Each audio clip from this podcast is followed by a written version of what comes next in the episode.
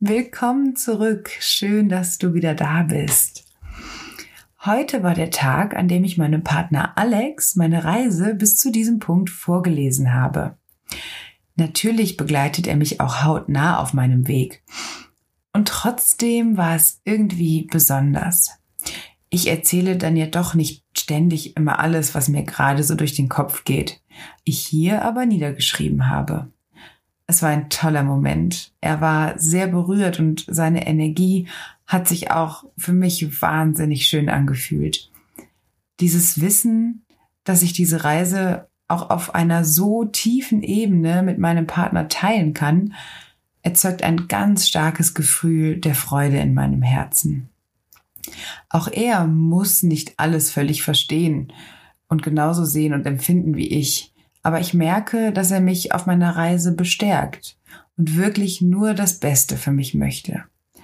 Das fühlt sich einfach gut an, nach tiefer Verbundenheit, auch nach Wertschätzung. Und hier ist es schon wieder, das Gefühl der Dankbarkeit. Ich bin dankbar, diese Reise erleben zu dürfen und dass er ein Teil davon ist. Ich habe häufig gehört, dass Beziehungen auseinandergehen, wenn sich ein Partner auf eine Weise verändert, die zum anderen Partner nicht mehr passt. Das heißt nicht, dass uns das nicht passieren kann, aber er gehört zu meinen fünf nächsten Menschen und ganz ehrlich, davon ist er auf jeden Fall auch mit Abstand der nächste, ähm, der meiner Entwicklung gut tut und diese fördert. Er hat ja selber schon eine so weite Reise hinter sich und ist erwacht ich denke, dass das in unserer Verbindung auch enorm hilfreich ist und er mich daher auf diesem Weg auch gut begleiten kann. Das fühlt sich richtig toll an. Wir waren gerade spazieren und haben einige Themen noch einmal Revue passieren lassen. Und auch neue Dinge sind in meinem Gewahrsein aufgetaucht. Und da sind wir auch schon wieder bei einer der Fragen auf meinem Feel Good Plan 2021 der Umgang mit dem Tod. Der Tod hat mir in meiner Kindheit bereits unzählige schlaflose Nächte gebracht. Ich habe Nächte durchgeweint aus Angst vor dem Tod. Ich hatte wortwörtlich Todesangst. Das ist mir eben im Gespräch mit Alex erstmal so richtig bewusst geworden. Todesangst. Ich glaube, es gibt gar nicht viel stärkere Emotionen als diese. Und das war nicht nur in meiner Kindheit so. Auch als Jugendliche und sogar als Erwachsene habe ich abends im Bett gelegen und so ein Schauer der Angst überkam mich. Bis heute beschäftigt mich das Thema Tod und ist auch noch nicht fertig und abgeschlossen. Wird es das jemals sein? Mir ist heute auf jeden Fall klar geworden, dass ich dabei schon ein paar Schritte weitergekommen bin.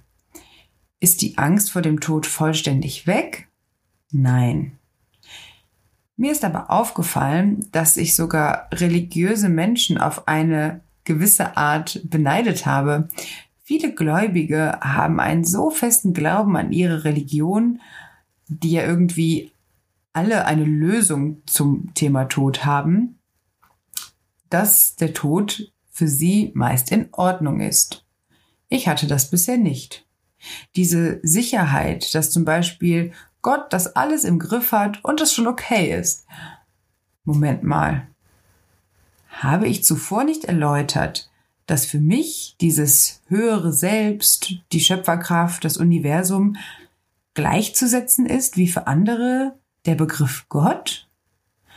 Das würde ja bedeuten, dass mein Glaube an das Universum mir ja die gleiche Sicherheit geben kann ich bin doch der Überzeugung, dass das Universum einen Plan für meine Seele mit ihrem Köfferchen hat. Das gilt doch auch für das Ende dieser menschlichen Inkarnation.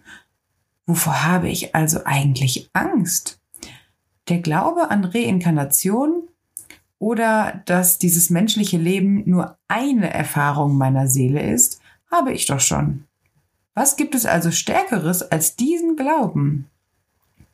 Mir wird gerade erst bewusst, dass ich meine Einstellung zum Universum auch die Auseinandersetzung mit dem Tod schon gravierend geprägt hat, ohne dass ich das aktiv forciert habe. Das ist also dieses ominöse, die Dinge kommen zur rechten Zeit zu mir, auch wenn ich gerade kein Buch exakt zu diesem Thema lese. Es passiert einfach im passenden Moment. Das ist gerade sehr erhellend und bereichernd für mich. Und hat mir jetzt schon ein kleines bisschen diese Angst genommen. Ich spüre da aber sowohl die Angst über den eigenen Tod als auch die Angst, einen geliebten Menschen zu verlieren. Alex ist ein paar Jahre älter als ich. In der heutigen Gesellschaft, in der wir leben, vielleicht sogar ein paar mehr Jahre als in den meisten Beziehungen. Für uns beide ist es aber genauso richtig und das Einzige, was für uns auch zählt. Aber darauf möchte ich gar nicht weiter hinaus. In mir ist aber in diesem Kontext schon der Gedanke aufgetaucht, statistisch gesehen ist die Wahrscheinlichkeit also höher, dass Alex vor mir sterben wird. Autsch. Da spüre ich direkt einen Stich im Herzen und bekomme feuchte Augen. Mein Ego, super spannendes Thema, dieses Ego, da komme ich auch später nochmal drauf zurück. Also mein Ego springt an und startet einen Mindfuck-Film. Eine Projektion in die Zukunft. Was wird aus mir, wenn das wirklich so eintritt? Wie soll ich nur jemals damit fertig werden? Gefühle wie Panik, Angst, Verzweiflung drohen in mir hochzusteigen. Selbst die sonst so beruhigende Musik von Ludovicio Einaudi, die ich häufig zum Schreiben im Hintergrund höre, hat gerade eine sehr aufregende, dramatische Stelle. Danke, Universum. So dramatisch hatte ich mir den Tag mit dem Laptop auf der Couch und dem leckeren heißen Tee gar nicht vorgestellt. Okay, Sarkasmus aus. Der Tod eines geliebten Menschen triggert mich scheinbar immer noch sehr.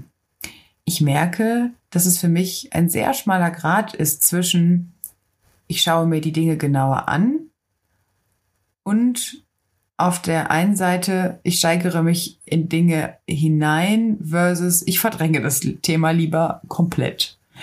Also, keine Dramaprojektion in die Zukunft scheint mir hier nützlich. Ich bringe meinen Fokus zurück ins Hier und Jetzt. Der einzig wahre Moment. Und auch der einzige Moment, in dem ich wirklich etwas bewegen kann. Wie schaue ich mir das Thema also an, ohne es zu dramatisieren, aber auch ohne es zu verdrängen? Dieser Tag wird vermutlich kommen. Was kann ich also jetzt tun, damit ich dann nicht denken werde, boah, hätte ich früher mal, warum habe ich denn nicht, als er noch gelebt hat? Aha, was sage ich denn da?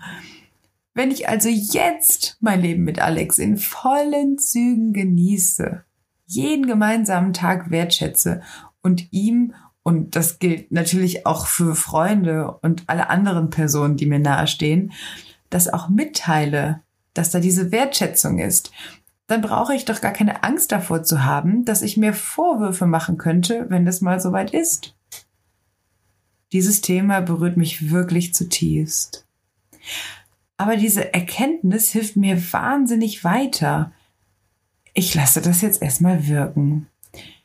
Als wir eben spazieren waren, haben wir kurz angehalten und Alex hat mich gebeten, mich mal umzuschauen und mal in den Wald hineinzufühlen. Wir sind diesen Weg schon oft gegangen, im Sommer auch mit den Mountainbikes lang gedüst, jetzt im Schnee zu Fuß entlang spaziert. Und es ist immer noch der Wald, aber er ist nicht mehr so wie im Sommer und er wird auch nicht mehr so sein, wie er heute war. Jeder Baum hat sich verändert, ist gewachsen oder umgefallen. Veränderung ist sowieso überall, Vergänglichkeit aber auch. Ich glaube, der zentrale Aspekt dabei ist die Vergänglichkeit. Ich fühle also in den Wald hinein, werde mir gewahr, dass alles im Wandel, aber vor allem auch vergänglich ist. Vergänglichkeit und Tod ist also immer und überall. Diese Übung fühlte sich für mich im ersten Moment gar nicht so tiefgreifend an. Nach ein paar Sekunden ist mir aber bewusst geworden, was es eigentlich bedeutet. Es bringt nichts vor der Vergänglichkeit wegzulaufen. Ist mir aber bewusst, dass Tod und Vergänglichkeit überall und ständig passieren, brauche ich mich doch vor einer bestimmten Situation in der Zukunft gar nicht so zu fürchten. Das ist der Lauf der Dinge. Ich war bisher ja auch nicht emotional total fertig oder am Boden zerstört, wenn in dem Wald mal ein Baum umgefallen ist. In meiner Wahrnehmung war dieser Vorfall emotional nicht so schmerzhaft, wie wenn ein von mir geliebter Mensch stirbt. Von außen, aus der Sicht des Universums betrachtet, ist dies vermutlich doch ein ziemlich ähnlicher Vorgang. Es ist also entscheidend, wie ich mit dieser Situation umgehe. Und wenn ich mir im Vorfeld schon dieser Vergänglichkeit gewahr bin, ist das Ganze auch einfacher. Ich werde in der nächsten Zeit mal versuchen, mir dessen noch bewusster und gewahr zu werden. Für meine Vergänglichkeit und auch die von anderen zufällig, ja genau, zufällig, habe ich gestern in dem Buch Wege zum Gleichgewicht von Tatang Tulku einen Abschnitt gelesen, den ich hier einmal zitieren möchte. Wenn wir den Tod betrachten, können wir darin einen natürlichen Übergang erkennen, eine natürliche Fortsetzung und kein absolutes Ende. Zeitlich gesehen ist der Augenblick des Todes Gegenwart und unsere Lebenserfahrung Vergangenheit. Tod oder die gegenwärtige Erfahrung ist eine Einladung an die Zukunft, kein Ende in irgendeinem Sinne. Den in der Meditation Erfahrenen erscheint der Tod als eine Gelegenheit, eine sehr schöne Erfahrung zu vollenden oder sogar Befreiung von allem Leiden zu erlangen. Die meisten von uns halten den Tod jedoch mehr für einen Verlust, als für eine Möglichkeit. Wir ängstigen uns vor dem Verlust unseres Ichs. Ach krass, so konkret habe ich das noch gar nicht betrachtet. Wobei das ja eigentlich genau das ist, was zu meinem Bild der Seele passt. Mir wird gerade also einfach wirklich nochmal klar, dass nicht ich, nicht die Seele, die gerade in Anna Katharina diese Erfahrung machen darf, Angst hat, sondern mein Ego Angst vor dem Verlust des vermeintlichen Ichs hat. Angst vor dem Verlust der materiellen Anna Katharina oder dem materiellen Alex. Aber die Seele darf dann weiterreisen. Meine Seele, aber auch die des geliebten Menschen. Der Moment des Todes ist also für uns alle dann nicht das Ende. Wie schön ist das denn bitte? Weiter beschreibt Tulku, dass wir dieselbe Angst verspüren, wenn wir unsere Verbindungen und Verhaltensmuster aufgeben. In mir erscheint der Satz, der Mensch ist ein Gewohnheitstier. Ja, gefestigte Gewohnheiten zu ändern oder aufzugeben, fällt auch mir nicht immer leicht. Abends die Schokolade oder Nüsschen zu essen, morgens den Kaffee zu trinken. Ich denke, diese Liste ist schier endlos. Aber ist es nicht auch eine Gewohnheit, meinen Alltag mit meinem Partner zu verbringen? Darf ich nicht auch also diese Angst verspüren, wenn mein Partner dann irgendwann nicht mehr da sein sollte? Doch, natürlich darf ich das. Auf dieser Reise geht es, zumindest nach meinem Verständnis, nicht darum, ein emotionaler Eisklotz zu werden. Ich darf auch Angst haben. Ich darf auch traurig sein und ich darf auch trauern. Es wäre aber schön, wenn ich nicht in dieser Angst und Trauer versinke, sondern dass ich mir dann diese positiven Dinge vor Augen führen und trotzdem ein freudvolles Leben leben kann. Vielleicht sogar gerade deshalb. Also los, Freude, ich komme.